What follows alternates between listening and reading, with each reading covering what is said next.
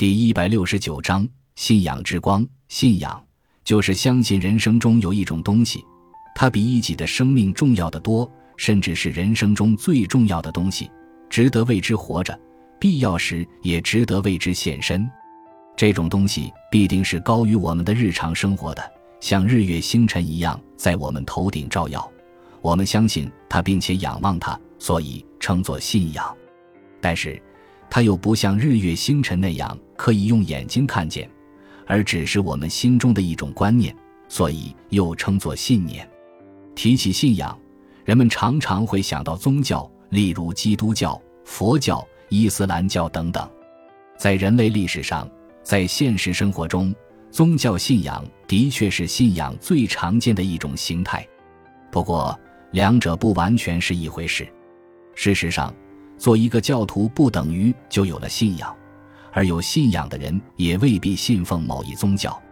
有一回，我到佛教圣地普陀山旅游，在山上一座大庙里，和尚们正为一个施主做法事，中间休息。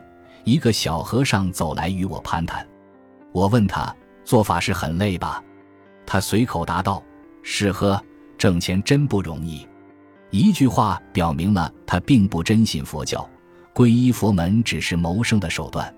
这个小和尚毕竟直率的可爱。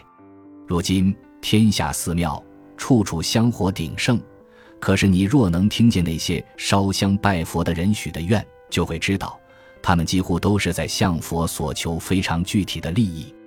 没有几人是真有信仰的。在同一次旅程中，我还遇见另一个小和尚。当时我正乘船航行，船舱里异常闷热，乘客们纷纷挤到舱内唯一的自来水管旁洗脸。他手拿毛巾，静静等候在一旁。终于轮到他了，又有一名乘客踱步上前把他挤开。他面无愠色，退到旁边，礼貌的以手示意：“请，请。”我目睹了这一幕，心中肃然起敬。相信眼前这个身披青灰色袈裟的年轻僧人是真正有信仰的人。后来通过交谈，这一直觉得到了正时。我发现他谈吐不俗，对佛理和人生有很深的领悟。其实，真正有信仰不在于相信佛、上帝、真主或别的什么神，而在于相信人生应该有崇高的追求，有超出世俗的理想目标。如果说宗教真的有一种价值，那也仅仅在于为这种追求提供了一种容易普及的方式。但是，一普及就容易流于表面的形式，反而削弱甚至丧失了追求的精神内涵。所以，真正看重信仰的人，绝不盲目相信某一种流行的宗教或别的什么思想，而是通过独立思考来寻求和确立自己的信仰。两千四百年前。苏格拉底就是被雅典民众以不信神的罪名处死的。他的确不信神，但他有自己的坚定信仰。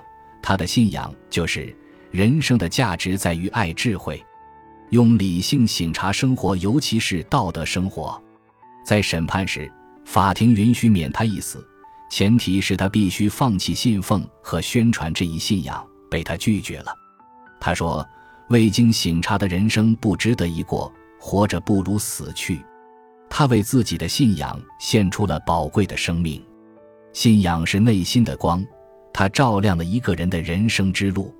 没有信仰的人，犹如在黑暗中航路，不变方向，没有目标，随波逐流，活一辈子也只是浑浑噩噩。